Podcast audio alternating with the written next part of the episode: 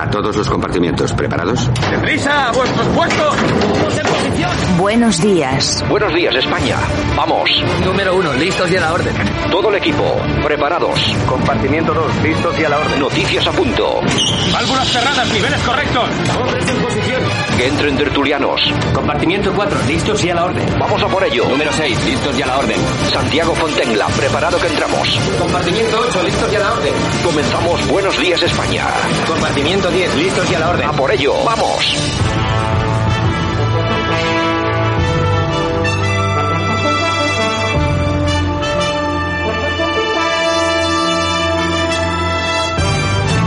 Buenos días España, aquí estamos, hoy es día 23, 12, 2021. Bueno, y ahora sí que estamos ya en plena Navidad, al 100%. Pues nada, un saludo de todas las personas que hacen posible que esto funcione cada día, también de Javier Muñoz en la técnica y por supuesto de este que os habla Santiago Fontella. Bueno, ayer, bueno, gente contenta por toda España porque el sorteo de Navidad repartía millones, pues eso, por toda España. De todas formas, ayer tuvimos lotería a todos, nos cayó a todos. Y si no, que le pregunten a Sánchez, que nos obliga a ponernos la mascarilla desde ya mismo, incluso en el exterior. Vamos a ver si se producen o se ponen sobre la mesa algunas medidas que, bueno, excluyan determinadas situaciones, como por ejemplo cuando uno sale a pasear en medio del monte, porque a estas alturas la verdad es que esto comienza a ser preocupante. En fin, eh, de todas formas, en Madrid, como siempre, se funciona de forma diferente. Ayuso ya ha rechazado la mascarilla en exteriores, mientras que Feijó, también del PP, Aragonés, Moreno y Urcullo piden todavía más medidas. No sé exactamente dónde quieren llegar. Mientras tanto, 50 muertes, muertes por COVID en las últimas 24 horas en España. El FMI rebaja significativamente sus previsiones de crecimiento para nuestro país entre 2021 y 2022. Queda absolutamente claro, parece ser que aquí nadie se da cuenta de la crisis en la que estamos metidos. Esto es un hoyo, un hoyo más profundo del que nos están contando. Tenemos unas cifras de paro alarmantes, empresas cerrándose, grandes empresas ¿eh? encerrándose, autónomos que no son eh, capaces de poner sus eh, negocios de nuevo en funcionamiento, colas del hambre, subida inusual, terrible de la luz, el gas. Bueno, yo no sé qué hace falta para que el más común del ciudadano, el ciudadano a pie, se dé, se dé cuenta de que estamos en una muy gorda y muy fea. Ya veremos a ver cómo salimos de todo esto. El Senado da luz verde definitiva a la ley de interinos que ataja la temporalidad en el empleo público. PSOE y Podemos aprueban con Bildu, es decir, pues bueno, con lo peor de lo peor, la conclusión de la comisión Kitches señalando a Rajoy y Cospedal. A mí lo que me gustaría es que se hiciera también ahí, que ya tanto Kitchen, tanto Kitchen, uno empieza ya eh, a perder un poco el, el, sentido de esto, ¿no? Vamos a hablar de los seres en Andalucía y ese tipo de cosas. Por cierto, los seres en Andalucía, el mayor caso de corrupción de Europa. De Europa.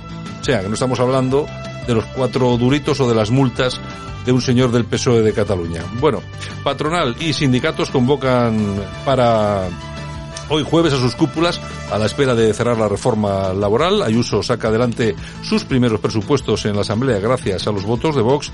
Rivera explica el nuevo récord de la luz en la mayor demanda de Francia por el cierre de sus nucleares. Es decir, ellos no tienen nunca la culpa. Ahora la culpa es de Francia porque cierran las nucleares y nos suben a nosotros el precio de la luz. Es que desde luego, a ver si algún día de estos le da a uno por ponerse a construir centrales nucleares en nuestro país que falta hacen. Y bueno, el PP que justifica su apoyo a la enmienda de lenguas del Senado y cree que Sánchez se sorprende por acomodarse al veto. En fin, muchas noticias y más que tenemos para analizar a lo largo de este programa. Comenzamos, esto es Buenos días España. Aquí te lo contamos. Buenos días España. Buenos días.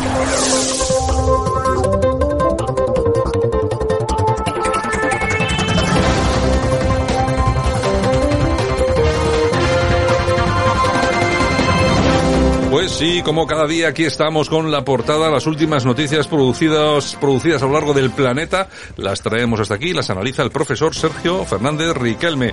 Don Sergio, ¿qué tal? Buenos días. Muy buenos días, Santiago. ¿Qué tal todo por Murcia? Bien, me imagino, ¿no? Esperando ya la Nochebuena, la Navidad. Sí, esperando la Navidad y después de la Navidad, pues las restricciones que, se van a implantar inmediatamente, parece. Sí, yo creo que nos van a meter a todos. Si no nos meten en un zulo, va a faltar, va a faltar muy poco. En fin, pero bueno, en principio ya nos obligan a, la mascarilla en la calle. Tenemos que volver a, dar esos paseos por el monte, ¿no sabes? Y en, y en, mitad de la soledad tener que tener que llevar la mascarilla por si acaso hay un dron que nos saque una fotografía. En fin, eh, ¿qué es lo que tenemos? Bueno, vamos a empezar, si te parece, vamos a con esta batería de noticias de actualidad que tenemos aquí cada día en Buenos España. Vamos a empezar por ese hecho luctuoso. Una mujer asesina a martillazos a un hombre en Vétera y es detenida tras la alerta de los vecinos. Eh, lógicamente, un hecho absolutamente condenable, pero claro, aquí no se habla de violencia de género. Claro, mentirnos a nosotros mismos está más profundamente arraigado que mentir a los demás. Nos decía el gran y legendario escritor Dostoyevsky, ¿no? La violencia tiene género, pues nos han dicho durante muchos meses y muchos años que sí, que hay una violencia machista, que hay una violencia del hombre contra la mujer, pero también hay una violencia de la mujer contra el hombre. Las mujeres también matan, matan, escribí yo en un, en un artículo, ¿no? Y tenemos un caso donde junto con la lacra que tenemos de la violencia machista, tenemos otra serie de violencias que están escondidas, que no se publicitan y contra las que no se actúan, ¿no? Y este caso ha sido brutal, ¿no? Una mujer mata a martillazos a su marido y es detenida tras la alerta de los vecinos, ¿no? El gran problema de las ciencias sociales es que a veces por condicionamientos ideológicos hacen que mintamos y hace que nos mintamos. Y obviamente la violencia puede tener género, puede tener sexo, pero hay muchas violencias que afectan a los ciudadanos y que hay que estudiar y ante las que hay que, eh, que, enfrentarse. Yo de todas formas hay una cosa que no entiendo y es que efectivamente, vamos a ver, no hay que ser un ilustre científico nuclear para saber que la violencia va en todas las direcciones y los protagonistas suelen ser todos, ¿eh? desde mujeres, hombres, eh, niños que también ejercen violencia contra sus padres, abuelos. Yo lo que no entiendo es por qué eh, inmediatamente cuando uno pretende decir, bueno, es que hay muchas violencias y nos tenemos que encargar de todo, ¿por qué estos chiringuitos feministas inmediatamente, y cuando digo chiringuito feminista también me, me, refiero, por ejemplo, al Ministerio de Igualdad, siempre están en ese debate de no, no, no, de eso no se habla, solamente se habla de la violencia a las mujeres. Yo no creo que estén haciendo ningún favor a las mujeres. De hecho, si yo fuera mujer y estaría en esa situación, diría, bueno, ¿qué es lo que pasa? Tan débil soy que tienen que estar permanentemente defendiéndome desde las instituciones, teniéndome, dirigiéndome como una ovejita. Hombre, yo creo que las mujeres son mucho más importantes, saben hacer eh, las cosas bastante mejor de lo que las dejan y hay que recordar, y eso es así, que hay violencia en todos los sentidos. En fin, oye, Casado, que acusa a Sánchez de usar a las comunidades autónomas como escudos humanos. Oye, me ha gustado mucho el término, el presidente Sánchez, que ya está presumiendo de la vacunación. Sánchez no miente, él es el responsable eh, principal y nacional de todas las medidas epidemiológicas que deban aplicarse respecto a la pandemia. Como sabe que el estado ilegal de alarma pues no puede volver a aplicarse tal como lo hicieron en, el principio, pues con la famosa cogobernanza delega pues todas las medidas de protección, de control, de restricción a las comunidades autónomas, ¿no? Y Casado se lo ha recordado. No sé si de la mejor manera posible, pero con ese término escudos humanos, pero el símil puede ser útil para mostrarnos que ante una pandemia que está subiendo de nuevo, que en otros países se está obligando a medidas duras eh, e impopulares, pues aquí pues no hay prácticamente nada. En primer lugar, por cálculo puramente electoral de, Sánchez y porque está aprovechando pues esa cogobernanza para eludir su responsabilidad y tomar las medidas que sí tomó en un primer momento y dijo que eran muy necesarias y que ahora que parecen que también pues mm, deberían ser siguiendo su lógica su discurso deberían ser pues imprescindibles pues no se aplican yo creo que eh, cuando se ha referido como escudos humanos al, a este asunto, yo creo que ha sido bastante gráfico lo que ha hecho el señor Pedro Sánchez, después de aguantar la primera oleada política, ha dicho, la segunda no la voy a aguantar. Y, lógicamente, la ha dejado en manos de las comunidades autónomas, es decir, los escudos humanos que son los que van a tener que asumir responsabilidades hasta ahora, y seguramente por la propia gestión del propio gobierno central. En fin, bueno, vámonos al escenario internacional y vamos a una noticia curiosa y muy interesante. Dinamarca alquila celdas en Kosovo, celdas de prisiones, de cárceles, entendámonos, en Kosovo para presos extranjeros durante mucho tiempo nos han dicho que el progresismo liberal la nueva versión de la socialdemocracia era pues eh, el, modelo para construir una sociedad idílica y absolutamente tolerante y diversa. Pero hay un país llamado Dinamarca, gobernado por los socialdemócratas, que está tomando medidas duras contundentes y muy populares para frenar, para controlar la inmigración ilegal.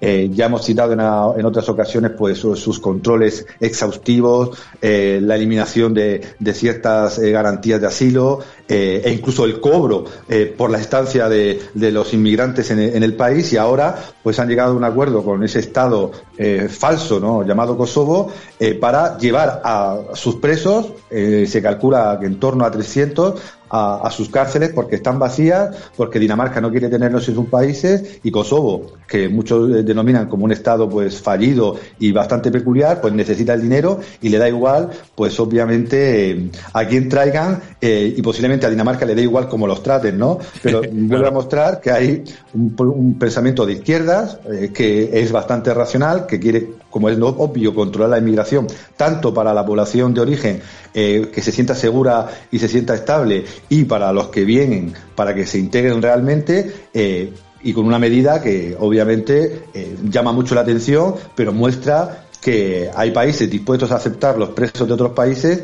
y países de nuestro entorno y progresistas que han visto que mejor tener fuera del país a personas de inmigrantes y presos que puedan ser un peligro para su población. Bueno, yo no sé cómo les tratarán en las cárceles de Kosovo. Lo que sí es cierto es que seguramente nunca tan mal como, por ejemplo, en una cárcel marroquí o en una cárcel en Kabul, por ejemplo. O sea, no tiene, no tiene nada que ver. que hombre, alguna pequeña tortura o algo seguro que les hacen, pero no, no algo sumamente salvaje. En fin, vamos con una, vamos con una no, con la polémica del día. Hola a todos los integrantes de las Fuerzas Armadas que os encontráis eh, lejos de, España. En estas fechas tan, tan especiales quería desearos una muy feliz Navidad y, que el 2022 sea un gran año para todos. Sé que es difícil no poder compartir estos momentos con, vuestras familias o, seres queridos y, por todo ello pues eh, os quería agradecer el, el gran trabajo y la gran labor que, que hacéis por, por todos nosotros. Al mismo tiempo os mando un, un abrazo muy muy fuerte y, y, muchos ánimos en estos días. Bueno, pues es el gran Rafa, Rafael Nadal, mandando un saludo y felicitando la Navidad a nuestras Fuerzas Armadas, sobre todo a los soldados que están desarrollando misiones en el exterior. Bueno, y se montó el pitote, Sergio. Sí, con mentiras, mentiras que eh, han quedado pues totalmente desacreditadas en las últimas horas, porque Nadal, un deportista y un personaje público, en primer lugar, que alaba, felicita eh, y tiene en consideración a nuestro ejército en sus misiones eh, internacionales y por la labor que hace la UME también en, en, nuestro territorio. Y en segundo lugar, esa mentira de que un catalano parlante, mallorquín, es profundamente español, profundamente respetuoso de la identidad nacional, eh, orgulloso de su bandera y que eso ha provocado pues el, grueso de las críticas, ¿no? Grupos independentistas, mm, grupos de extrema izquierda, pues denunciando cómo un mallorquín que habla catalán en la intimidad puede sentirse no solo orgulloso de las Fuerzas Armadas, sino orgulloso de España, ¿no? La mentira, ¿no? De que la diversidad española mm, no puede, pues, eh, eh, tener un punto común de orgullo eh, por nuestra lengua compartida, por nuestra bandera compartida y por nuestros símbolos compartidos, ¿no? En fin, bueno, que montamos polémicas precisamente por lo que no hay que montarlas. A mí me gustaría que los, mismos que montan polémicas por este tipo de asuntos las montaran por las colas del hambre, por la subida de los recibos de, del gas, de la luz, pero no, sobre eso silencio. Sobre lo demás, fíjate tú, ¿qué habrá de malo en este mensaje que acabamos de escuchar de Rafa Nadal. Bueno, si te parece, vamos a, y hablando de la luz, vamos al tema, no sé si está preocupando a mucha gente, es recurrente, es una gran estafa en sí. Vamos a hablar del gran apagón realmente los expertos no están muy seguros.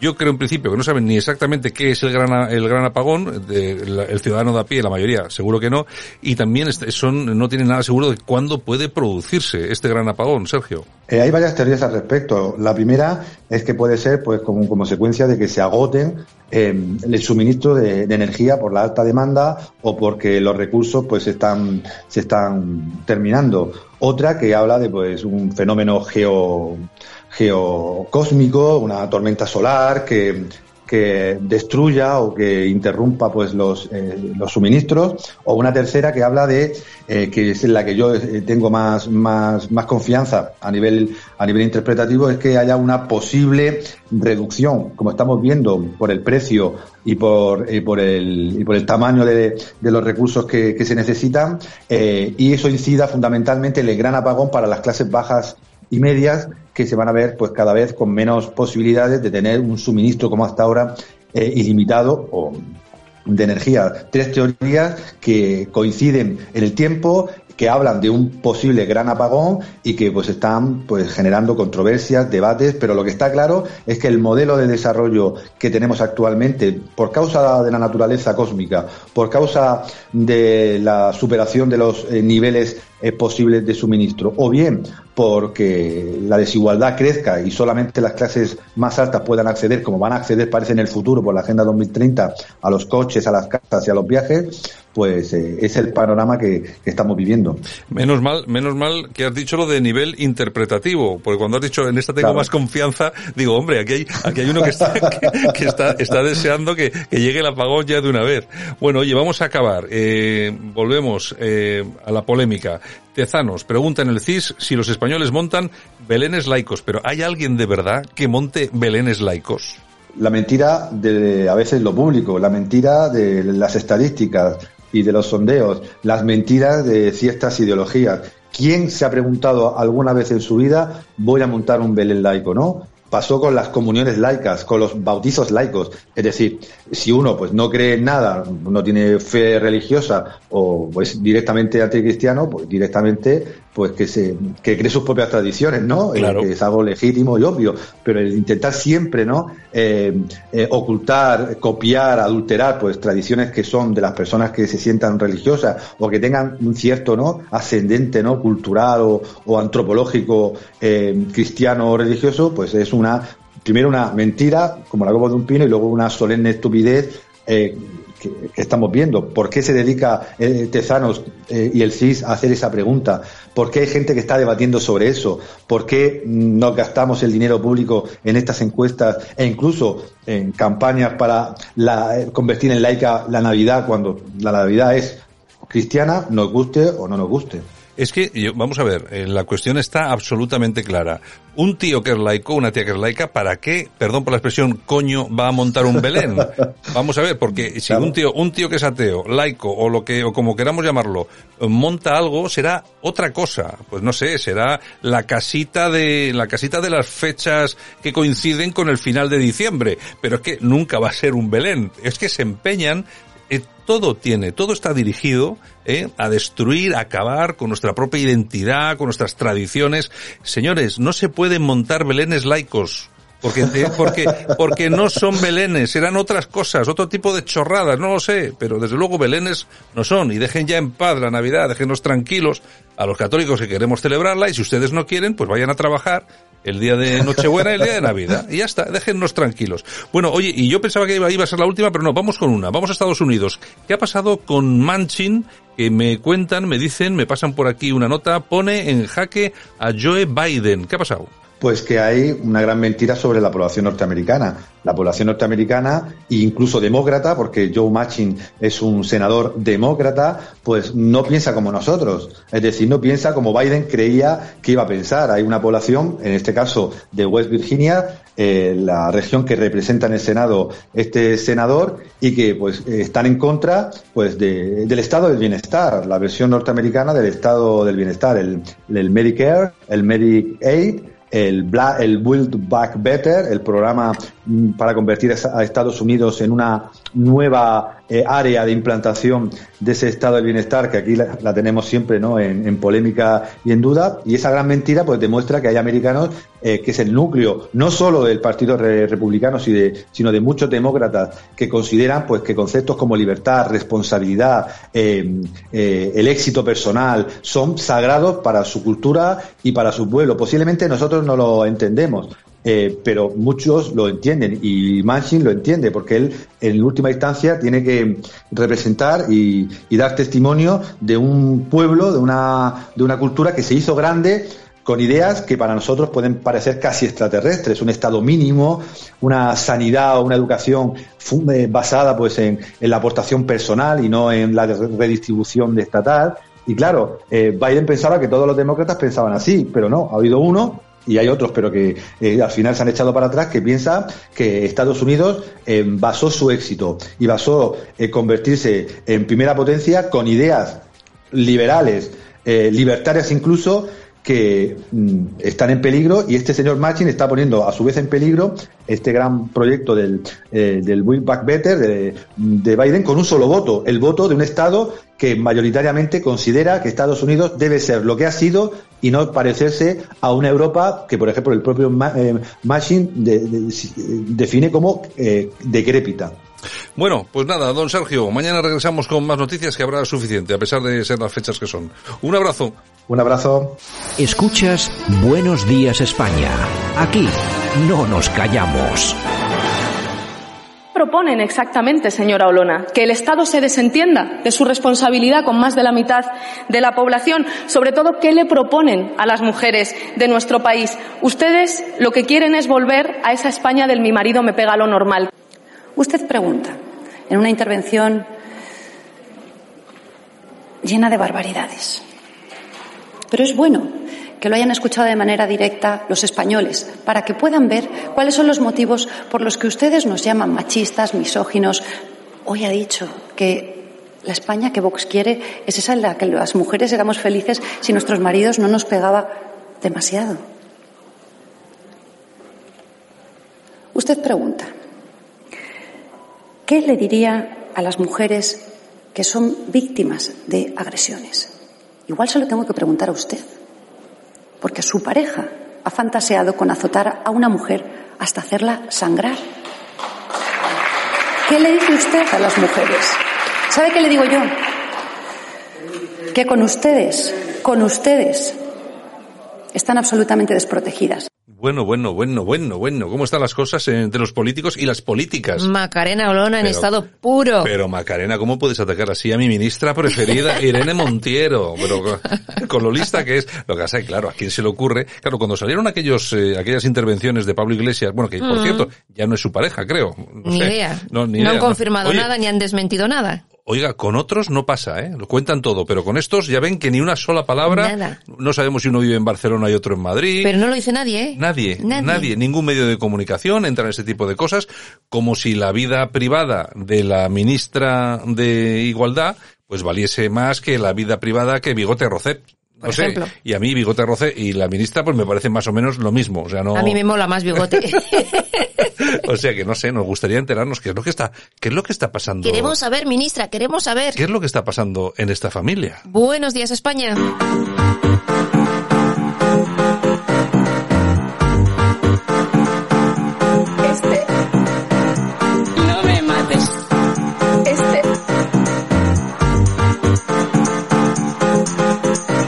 En Radio Cadena Española no nos cansamos.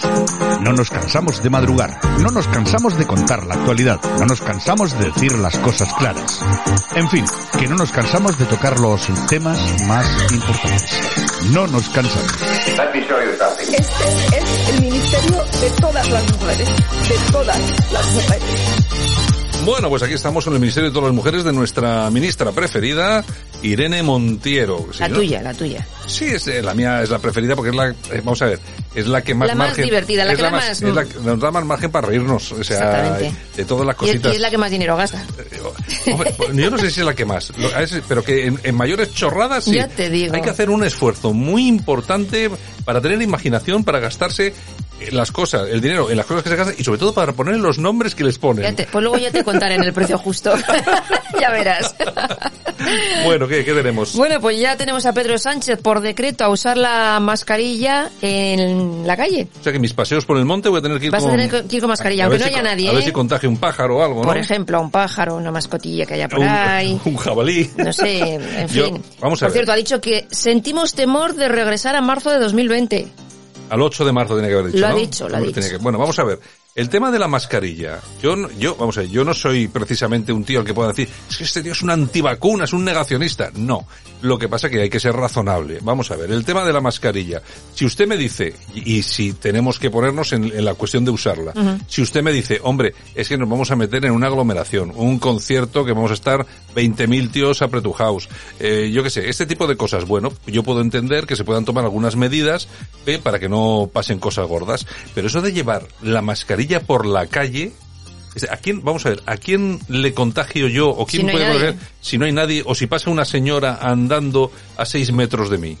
O sea, es que no acabo de entender. Es que lo de la distancia social, porque me dice, eh, distancia social, ¿qué distancia social hay, por ejemplo, no sé, en el metro? En el metro, claro. Por ejemplo, yo uso mucho el metro. Que prohíban, que prohíban ir en el metro, por ejemplo, en los autobuses, o simplemente que cada vagón de metro solamente puedan montar seis personas.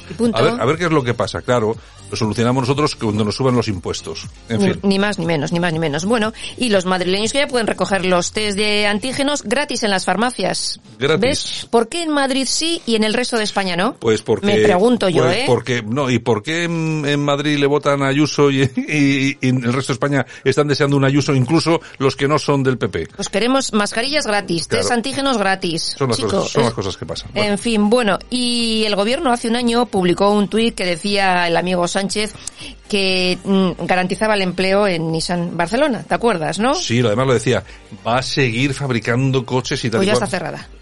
Han cerrado Nissan Barcelona. La fábrica está cerrada. Qué gafe el tío, qué gafe, qué gafe el tío. Gafe es poco. Gafe es poco decir, señores. En, fin, pues nada, oye, pues eh, nuestro pues nuestros saludos, nuestra solidaridad con los trabajadores de Nissan allí y vamos a ver si surgen oportunidades para que esta gente pueda retomar la vida laboral. Lo que pasa que es que, a pesar de lo que nos están contando, estas cifras que nos están diciendo, no, no, se han creado no sé cuántos puestos de trabajo, es todo falso, es mentira. La cantidad de negocios cerrados y que cada hay. Vez más. O sea, es una cosa impresionante. Las grandes empresas o que se van o que están cerrando. Y ya verás ahora también en la hostelería que quieren otra vez que dentro de en las barras no se consuma, que se reduzca el número de personas, pues. pues otra, pues la hostelería otra vez ahí en el punto de mira. Bueno, ¿qué más? En fin, bueno, y el Ministerio de Exteriores que nombra embajadora en los Países Bajos a la mujer de Pedro Duque, señores. Y Pedro Duque, por supuesto, tiene un trabajo allí en la Agencia Espacial Europea en Holanda. Claro, yo... Todo queda en casa. Vamos a ver, esto, que nadie pueda pensar mal por esto ha sido una casualidad. Claro. Esto no ha sido algo premeditado. Qué mal pensados vamos a ser. Claro, no vamos a ser mal pensados, esto ha sido una casualidad. Efectivamente, ni más ni menos. Bueno, y la Fiscalía exime a la Comunidad de Madrid de las muertes por COVID en las residencias de ancianos. Ya sabes que la asociación, esta marea de residencias, había puesto una denuncia. Claro. Pues nada que ver. Es, pero vamos a ver, el señor Pablo Iglesias dijo en una rueda de prensa que él era el encargado directo de lo que ocurría en las residencias. Resulta que cuando empiezan a aparecer nuestros abuelos muertos por COVID, resulta que se quita de en medio, se pone de perfil y le echa la culpa a Ayuso. Resulta que empieza a hacerse Ayuso cargo del tema de las residencias y las cosas empiezan a normalizarse. Y ahora encima quieren cargarle el muerto. es, es, que esto funciona así. así. Menos mal menos mal, eh, iba a decir menos mal que nos queda Portugal, no, menos mal que las cosas escritas quedan eh, y, que y, que los vídeos eh, ahí la están. Hemeroteca, la, hemeroteca. La, hemeroteca. La hemeroteca. Bueno, y el gordo de la lotería le toca a Luis Tudanca, secretario general del PSOE en Castilla-León, señores llevaba cuatro décimos con 16 amigos, o sea que le habrá tocado pues, una media de 100.000 euros. Perdona, que se está acuerdo el micrófono y te ¿a quién? A? a Luis Tudanca, que es secretario general del PSOE en Castilla, en Castilla León. ¿Cuántos milloncitos le han tocado? Pues llevaba cuatro décimos, pero a repartir entre 16 amigos, o sea que no sé, 100.000 ah, euros o algo así. Bueno, y es un detalle, a mí si me tocas en 100.000 euros, pues la verdad es que... igual se guardan los cuatro décimos, si los tenía él, vete tú a saber, porque yo de estos, ¿qué que te diga? Oye, lo mismo, lo mismo que se han gastado el dinero de los trabajadores en cocaína y en prostíbulos, pues se queda con los cuatro décimos. Ni más ni menos. Ya, un, por un poco más, bueno, total, total, haga lo que haga, no lo van a sacar en la prensa. Exactamente, y hablando de socialismo, el exalcalde de Sabadell tendrá que entrar en la cárcel por retirar multas a sus familiares. Manuel Bustos, que se llama así, es del PSOE, y bueno, le han caído 18 meses y una multa. No me lo puedo creer. Y le han dicho que elija la cárcel para... Yo no me lo puedo creer. Pero de todas formas, vamos a ver. Lo gracioso del tema, no me extraña ¿eh? que pasen estas cosas. A mí lo que me extraña es que a este hombre, por quitarle las multas a los familiares, le caigan 18 meses de cárcel. Eso es. Y a un montón de gente que, no ha, le caiga nada. que ha robado. O sea, un montón de gente que ha robado en Andalucía, han robado por toda España, en Asturias. Y nada. Nada, nada. A este pobre le han pillado quitando las multas. le, han pillado, le han pillado con el carrito de las multas. Ay, señor. Bueno, y Feijó se sumó a la exigencia al gobierno desde Galicia para que las plataformas como Netflix tradujesen el 50% en gallego. eh, eh, ganando votos, fijo. Tú Yo, sí, tú de así. verdad. Yo, es que vamos a ver. Yo creo que hay gente que piensa que los votos son cautivos de algo, como pensaba el PSOE en Andalucía, con los con los ERES, o- o no sé cómo se llamaban. Las peonadas Sí, aquellas las peonadas. eso, sí. Entonces se piensa que lo tienen cautivo, y este piensa que en Galicia tiene el, el- el voto lo tiene cautivo con este tipo de cosas que son, entre otras cosas, estúpidas, que lo que no hacen es más que eh, complicar la vida a las plataformas que luego subirán el precio a los usuarios porque todo eso cuesta dinero. Yo es que no entiendo por qué el 50% de la producción de Netflix tiene que ser en gallego, Ni en tampoco, catalán, ni ni, en- euskera. nada. Es que no lo entiendo. Es que si me dice, hombre, en español, coño, somos 600 millones de tíos hablando español. En chino, oye, pues hay unos cuantos millones. Pero Eh, o en inglés. Pero en gallego, ¿de verdad?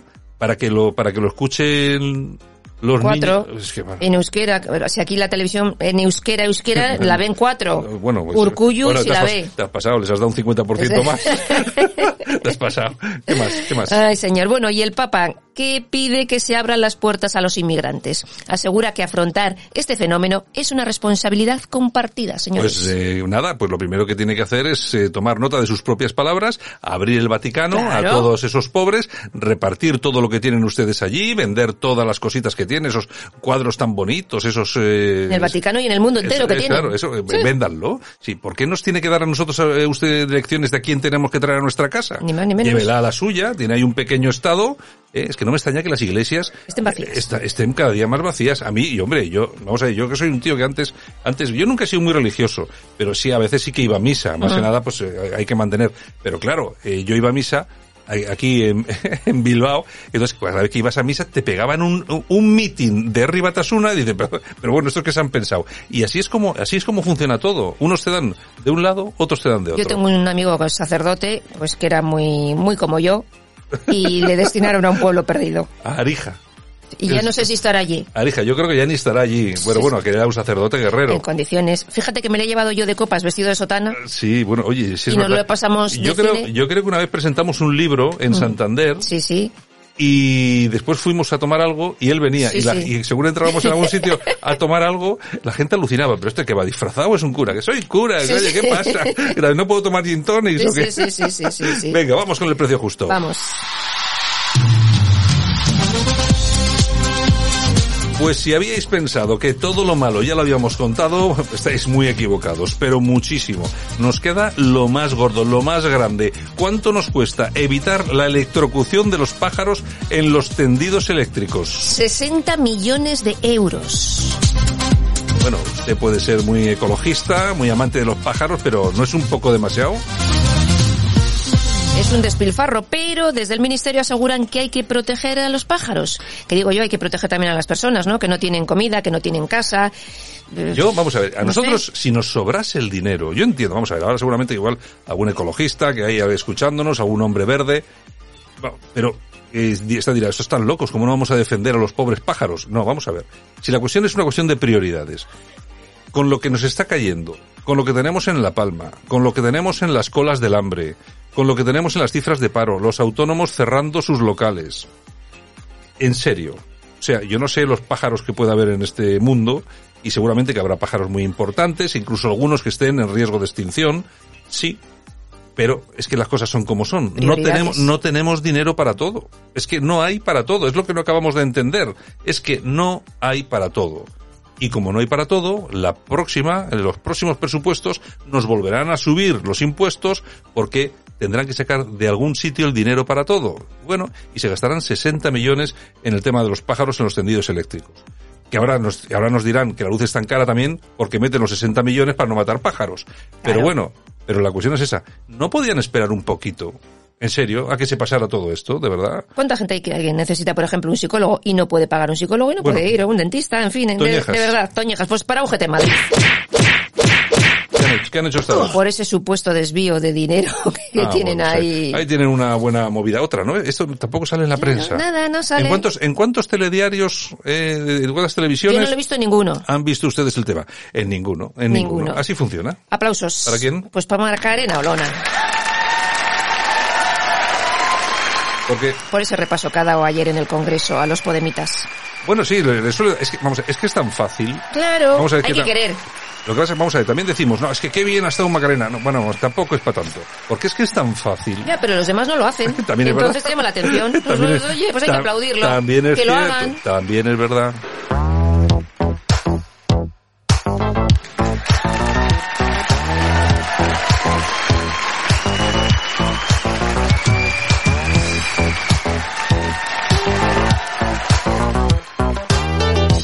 Bueno, pues estamos en tiempo de efemérides. Estamos con los Imagination y ese tema Music and Lights.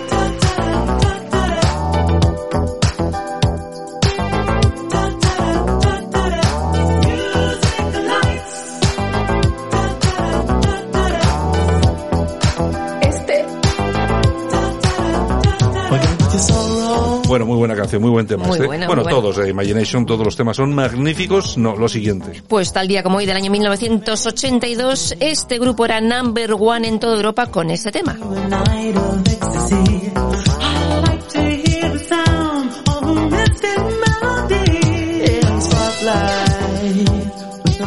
Y tal día como hoy también, pero del año 1967 nace la modelo y cantante Carla Bruni. Y tal día como hoy del año 1910, el gobierno de Canalejas aprueba la ley del candado, que impide el establecimiento en España de nuevas órdenes religiosas sin la autorización del Consejo de Ministros. Y también tal día como hoy, pero del año 1950, nace Vicente del Bosque, 71 años. Y tal día como hoy, del año 1929, nace el trompetista estadounidense Chet Baker. Y nos vamos al año 1951 porque tal día como hoy de ese año nace Anthony Phillips, guitarrista de la banda Genesis. Tal día como hoy, pero del año 1881, nace el escritor y poeta español Juan Ramón Jiménez, Nobel de Literatura en 1956.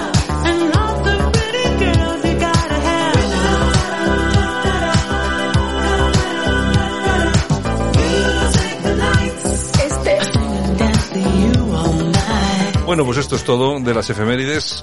Yolanda C, volvemos dentro de un ha sido las efemérides de hoy. Estas han sido todas las efemérides. Todas las de- efemérides. Bueno, volvemos dentro de un ratito con un poco de corazón. Vale, muy bien, hasta pues ahora. Hasta ahora. Nosotros continuamos aquí en Buenos Días España.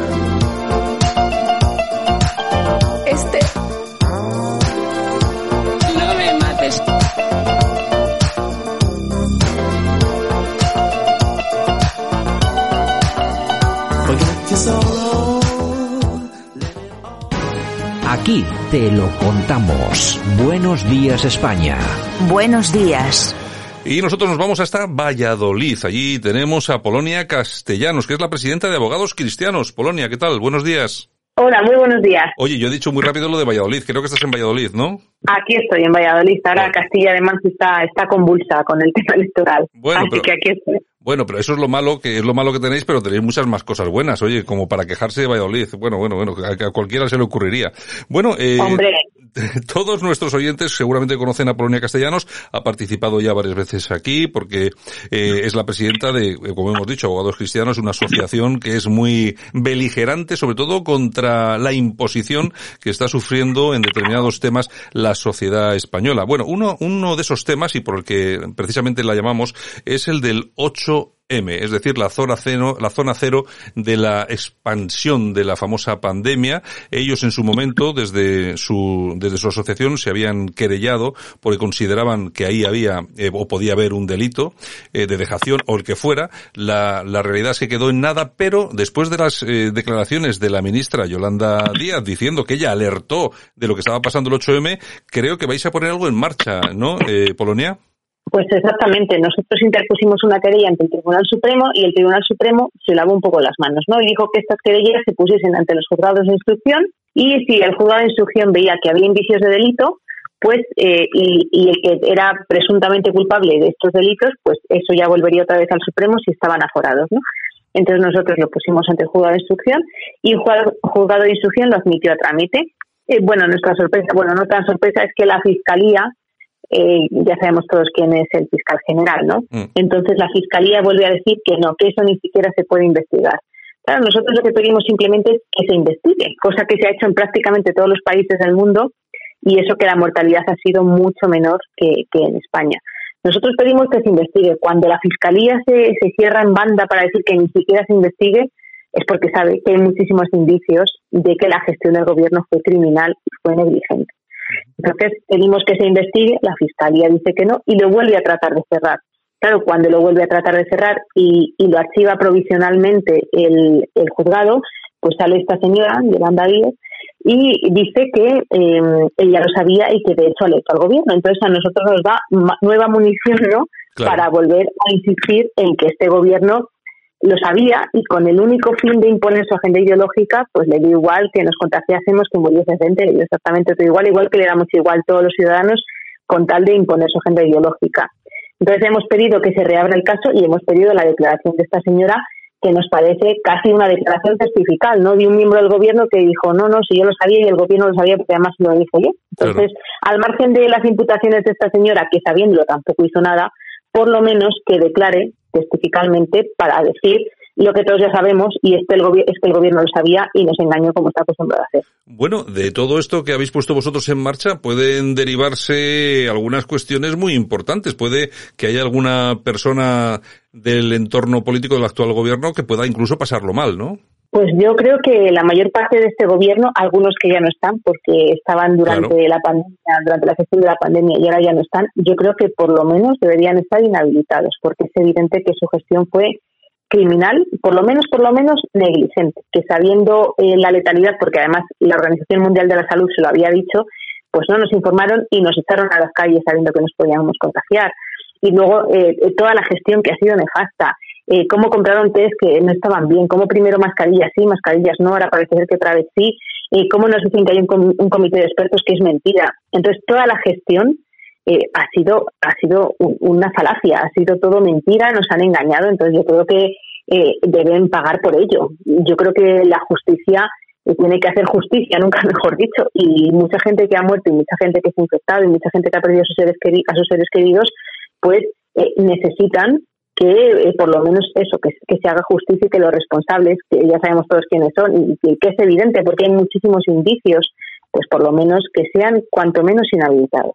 Bueno, ahora, ahora entendemos muchos españoles por qué en aquellas manifestaciones eh, algunas ministras por el del entonces del gobierno iban con aquellos guantes de, de goma, ¿no? Eh, no sé, que llamaba un poco la atención decían que no era por nada en concreto, pero claro, después de conocer las declaraciones de la señora Díez diciendo que sí que lo sabían, pues hombre, se entiende mucho más que llevasen guantes y esas cosas, ¿no? Exactamente, y como alguna decía que a su niña no la besasen, que pues como lo que quieren para ellos, ¿no? Pues a, los demás nos lo, nos lo negaron y decían al principio que no hacía falta guantes, que no hacía falta mascarillas, pero ellos sí llevaban y luego nos dicen que no. Pues, ha, ha sido una mentira tras otra.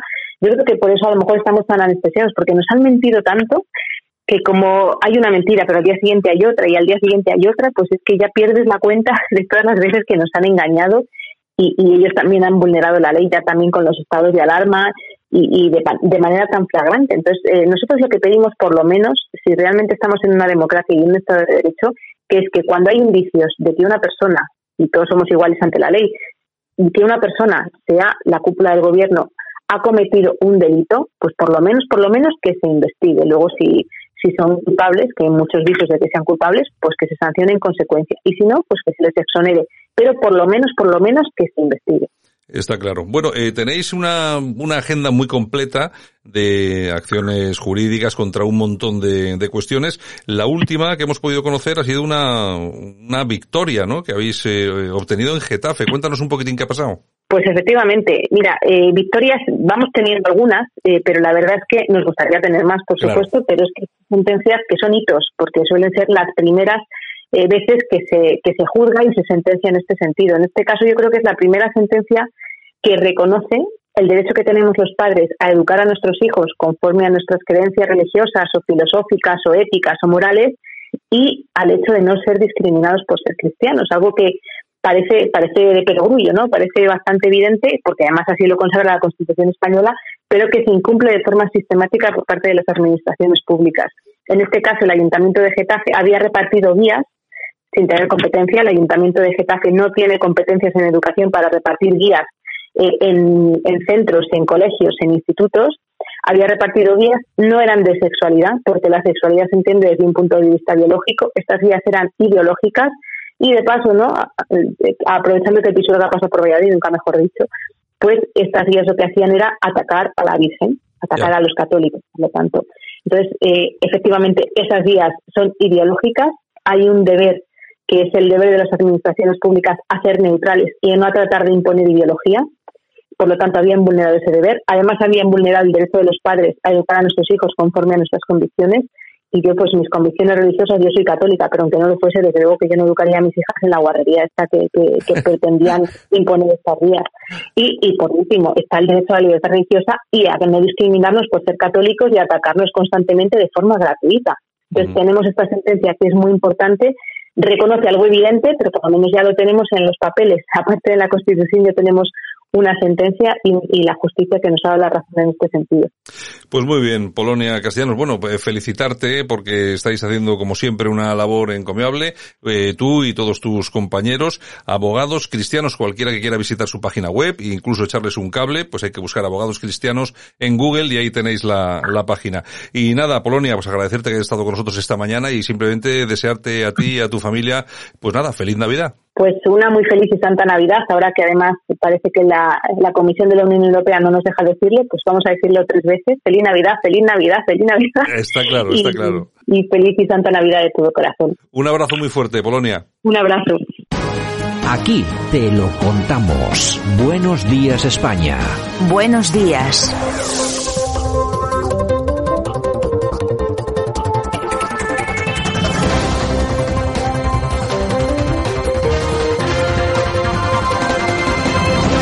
Bueno, y nosotros tenemos el COVID sobre la mesa, no solamente el COVID, sino todas las medidas que se intentan o se está intentando tomar, yo no sé si de forma acertada o no, por parte del gobierno, por parte de los partidos políticos. Vamos a hablar durante unos minutos de ello con Beatriz Araujo. Para eso nos vamos hasta Bilbao. Beatriz, ¿qué tal? Buenos días. Hola, buenos días, Santi. ¿Qué tal estás? Aquí estamos esperando la Nochebuena y la Navidad, que es de, lo que se trata, sobre todo ahora que hay tanta gente en contra, no, sé por qué, pero bueno, hay que, hay que, esperarlo con ilusión, que, se dice, Beatriz. Pues sí, porque al final nos van a dejar sin familia a este paso. Ya te digo. Bueno, vamos a ver, eh, Beatriz, eh, conferencia de presidentes autonómicos con Pedro Sánchez, la verdad es que ha sido todo muy rápido y yo creo que ha sido bastante incluso improvisado, se han tomado algunas, se han tomado algunas eh, medidas. Yo no sé cómo has visto esta, esta conferencia. Pues sinceramente me parece una pérdida de tiempo porque en sí, bueno, se quería llegar a un consenso entre todas las comunidades autónomas, pero ¿cuál es el punto medio? Me refiero, ninguna comunidad autónoma tiene un consenso entre, entre, sí, es decir, ninguna de ellas coincide porque, por ejemplo, Madrid con Ayuso no está a favor de la mascarilla en la calle, no recorta los derechos y libertades de los ciudadanos. Y nos vamos, por ejemplo, a Cataluña, que es una comunidad autónoma que yo no sé qué les ha dado con romper la unidad de España, quieren poner el toque de queda cuando no hay ningún estado de alarma,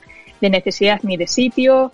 Me parece que saltarse la ley mm, así, pues no, no, es que no, no lo entiendo, no lo entiendo. Bueno, lo que sí es eh, cierto es que parece ser que el, el, presidente Pedro Sánchez se ha puesto un poco de perfil en cuanto a las, a las soluciones que se tienen que tomar y luego hay otro tema que también está causando verdadera, bueno, no sé si iba a decir debate, pero es una verdadera problemática, ¿no? Que es el tema del pasaporte COVID, sobre esa eh, supuesta ilegalidad. Es que es totalmente ilegal, porque por eh, razones vulnera el principio de legalidad ya en el, desde el punto de vista jurídico y el de proporcionalidad. O sea, ninguna persona está obligada a enseñar sus datos relativos a su salud que pertenecen al derecho a la intimidad. Y luego, por otro lado, los informes autonómicos no hacen que la medida sea proporcional al FRI pretendido, que es precisamente la exigencia de un criterio de proporcionalidad, que es lo que se recoge en la Constitución. Y también es que no se ha demostrado a través de esos informes que presentan que un vacunado contagie menos que un no vacunado. Por no hablar de que, por ejemplo, se establece que los menores de 12 años dicen que son el principal foco de contagio, pero a ellos sí que se les deja entrar en los locales. O sea, es que son medidas que no, son sin sentido, porque en los bares tú puedes entrar, enseñar el pasaporte COVID, pero por ejemplo al estadio de fútbol no lo tienes que presentar. O sea, es como incoherente. De todas formas, a mí me parece, yo no sé, yo no soy camarero, no soy propietario de un local, pero desde luego que, que ahora los hayan convertido en camareros policías y que tengan que pedir los DNIs, y te digo más, que yo o tú o cualquier ciudadano tenga que enseñar el DNI a un señor, que me parece todos los respetos, lógicamente, pero que es un camarero, yo no entiendo muy bien esto. Es que no tienen ninguna autoridad, porque es que lo que has dicho, o sea, no son autoridad. Y como no lo son, no tienes ningún derecho ni él a pedírtelo ni tú a enseñarlo. El, Beatriz, eh, los eh, partidos políticos, por, por, por, lo menos en el País Vasco, donde eres tú, yo Sí. no sé exactamente cuál está siendo. Ahí tenéis, eh, lógicamente, el Partido Nacionalista Vasco, con todo lo que conlleva. Eh, también tenéis al PP Vasco, Vox. Sí. ¿Cuál está siendo el papel de estos partidos con relación al tema, pues eso, del COVID, pasaporte, etcétera, etcétera? Entre los tres partidos que son más sonados aquí en el País Vasco, el PP, el PNV y Vox, que, Vox, que está muy en auge, pues me parece que los dos discriminan a los que no quieren presentar el pasaporte o, Ujú. no, o los que no se han vacunado sin conocer sus, eh, sus motivos. Me parece discriminar por sistema. O sea, es, por ejemplo, el PP Vasco está a favor de la libertad. ¿Pero qué libertad? Si, no, si luego piden el pasaporte a sus afiliados. O sea, es que no entiendo. Creo que tiene que haber un consenso entre todos, que todos se pongan de acuerdo. O sea, me refiero, por ejemplo, al PP. Que el PP nacional se ponga de acuerdo y que mande al PP de sus comunidades autónomas, pues ciertas... pero- Direc- directrices. Sí, sí, eso es, para que se pongan de acuerdo y no que en Galicia Feijó diga una cosa, Ayuso otra y aquí otra. Bueno, oye, ¿qué te parece el tema de las manifestaciones en contra del pasaporte COVID? Pues yo sinceramente estoy a favor. Creo que la gente tiene que proteger sus derechos, tiene que defender sus derechos, que para eso los tiene, y gracias a que los tenemos, los tenemos que defender a capa y espada. Y creo que tenemos eh, libertad también para vacunarnos o no, y pues eso, o sea, no se puede tener una doble, mara- una doble vara de medir, por ejemplo. O sea, para abortar puedes elegir, puedes elegir abortar porque es tu cuerpo y hacer con él lo que quieres, pero si me tengo que vacunar, me tengo que vacunar y punto, o sea, no puedo decidir. O sea, me parece una contradicción, no lo entiendo. Y luego, Ayuso, por ejemplo, está a favor de la, de la vacunación, pero también de la libertad y lógicamente tiene que ser así. Da test gratis, en cambio, eh, por ejemplo, y en cambio aquí Urcullo no da nada, tiene que estar todo pagado por, por el ciudadano. O sea, hay medidas que no tienes ni pie ni cabeza, estamos gobernados por puros becarios. Bueno, y, O sea, lo, esto- y lo que sí es cierto es que, aparte, hemos hablado de los camareros que tienen que pedir el DNI, pero lo que sí es cierto, tampoco queremos cargar contra la hostelería, porque es que yo creo que son, es una parte de todo el del entramado empresarial que está absolutamente criminalizado. ¿eh? Totalmente. Además, yo creo que es la base fundamental de nuestra economía, tanto a nivel nacional como autonómico. O sea, sin la hostelería, la economía de, de España bajaría muchísimo. Es lo que nos mueve, yo creo. Pues muy bien, Beatriz Araujo. Bueno, pues así están las cosas. Eh, nada sencillas, todo muy complicado y sobre todo con un grupo muy importante de personas en este país que defiende la libertad y, hombre, vamos a ver que sí, que hay que defender la salud, yo no digo que no, pero es que la libertad eh, no, no puede ser que llegue solamente hasta la puerta de un bar donde un camarero te pide el DNI. Eh, o sea, es la cosa, la cosa está muy complicada. Bueno, en fin, Sí. doña Beatriz, pues nada, nos vemos. Bueno, feliz Navidad porque ya estamos en fechas. Nos, eh, nos vemos ya el año que viene. Sí, igualmente, Santi. Venga, un abrazo fuerte. Un besito, hasta luego.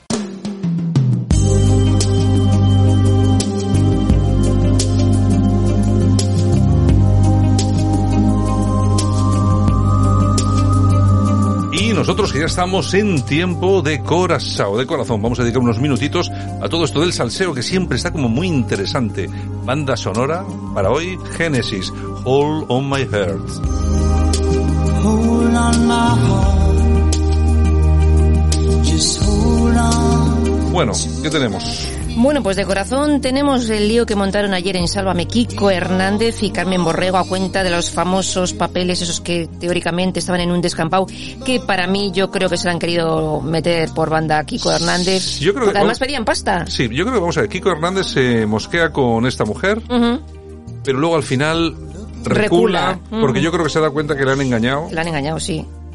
Y me da la sensación de que los papeles no estaban en... Que es lo que hablábamos ayer. Si un tío se lo encuentra en mitad de un campo, lo que hace, o llama a la policía, o hace una foto, se queda allí, pero es que han tenido rastreando al rastreador de Sálvame dos días y no han encontrado nada. Ya te digo, una vergüenza. Es que vamos, es de- Que no, que no, que yo creo que era todo falso, yo creo que era una trampita. No, Carmen ha llamado a su abogado para que llame a la Guardia Civil y vaya a la Guardia Civil a ver si encuentra algo. Sí, porque ahora parece ser que tienen, como tienen localizado el número de teléfono de la Mm. persona que les ha llamado, Sí. pues lo van a localizar en, en seis minutos, bueno, lo habrán localizado ya hace horas, Eh, y por supuesto, ahora le van a pedir explicaciones y le van a decir, "Ah, ¿usted qué ha visto? ¿De dónde han salido estas fotos? Claro. Cuidadito. Se puede meter en que- un lío. Cuidadito que esto es un lío que puede ser muy gordo. Primero, si te lo encuentras, sacas fotos e intentas pedir dinero por eso, cuidadito que puede ser algo parecido al chantaje. Y si has hecho las fotos dentro de la casa o has robado la Pues caja o imagínate. tal, imagínate la que puede caer. La del pulpo. En fin. Bueno, y también han hablado los negocios de Kiko Hernández, que nunca se habla de eso, de todo lo que tiene, lo que no tiene, si se ha arruinado alguna vez. Y entonces, pues, por ejemplo, tiene una empresa que se dedica al por mayor de la fruta que el año pasado ha, ha facturado un millón de euros, solo Ajá. esta empresa. Ajá. Luego tiene otra, pues que es la que factura pues todos los temas publicitarios de él. Sí. Tiene esta nueva de las aceitunas. Vamos, tiene unas cuantas. Y todas ganando dinero. Y la única con la que se ha estrellado y que perdió pasta fue una discoteca que montó con Marta López. O sea que Marta es gafe. O sea, vamos, porque todos los negocios de Kiko son exitosos y con mucha pasta, tiene mucho dinero. Lo que pasa, vamos a ver, lo que pasa es que la gente se piensa que esto de la hostelería, esto del ocio nocturno, que tú montas una discoteca y ya te va la gente allí a tomar gin tonics a 15 pavos.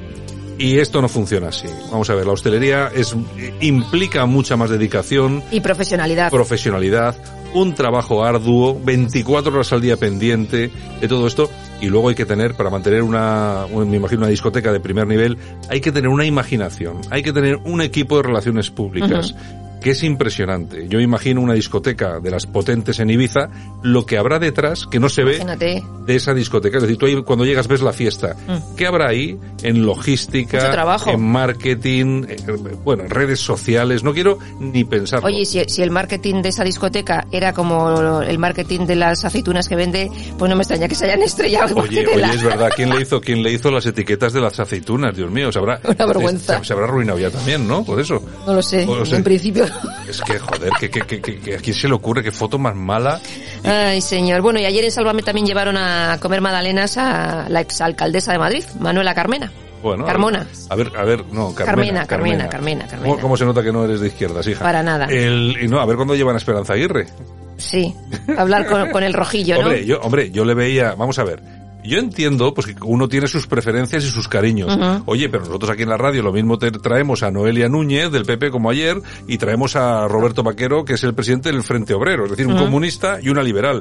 Lo que pasa que hay sitios en los que solamente llevan de un a lado. suyos, sí, sí, sí, de sí, un lado. sí. A nosotros nadie nos puede negar que no demos voz a todo el mundo. A, a casi todo el mundo. A tutti, a tutti el mundo. No, a los bildutarras no. No, esos no, porque no, esos no hace no. falta, ya tienen bastante ellos solos. Exactamente, ellos se lo guisan, ellos se lo comen. Bueno, y Blanca Suelves se, se divorcia después de 25 años de matrimonio con Joanes Osorio. Bueno, pues mira, voy Así que- preocupado. Otro divorcio. En fin, y Madrid va a poner calle a Verónica Forqué y a Manolo Santana. Pues me parece muy Que bien que le, ponga, que le ponga una callecita. Hombre, pues son dos figurones, la Claro, verdad, se lo de, la, de la historia, una del deporte, otro de otra de las artes plásticas, Ujú. que decía, y artísticas. Así que, bueno, me parece... Me parece muy bien. Me parece muy bien. Oye, por cierto, a raíz de la muerte de Verónica, he escuchado por fin la voz de su hija. Habla normal. Sí. Sí o no, es que si ves, si ves su Instagram flipas. No, yo la oí cuando estuvo visitando a su madre en Masterchef. Ah, sí, ah, bueno, pues yo no lo había visto nunca.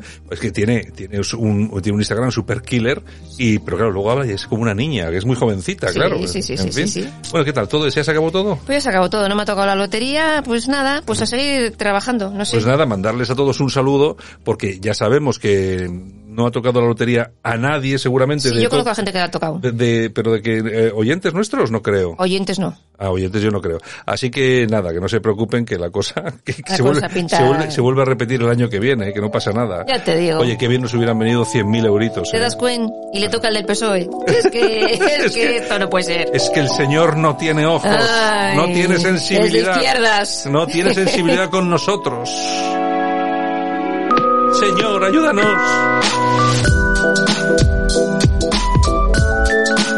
Lo dicho, Yolanda C, chao. Pues nada, un besito y hasta mañana. Y un saludo también de todas las personas que participaron y que hicieron que esto funcionara como cada día. También un saludo de Javier Muñoz, que estuvo en la técnica, como casi siempre, excepto cuando no viene, siempre está, excepto cuando no viene. Y por supuesto un saludo de este que os habla, Santiago Fontena. Mañana regresamos, ya estamos en fechas, ¿eh? Pero mañana estamos aquí, con más noticias en Buenos Días España. ¡Chao!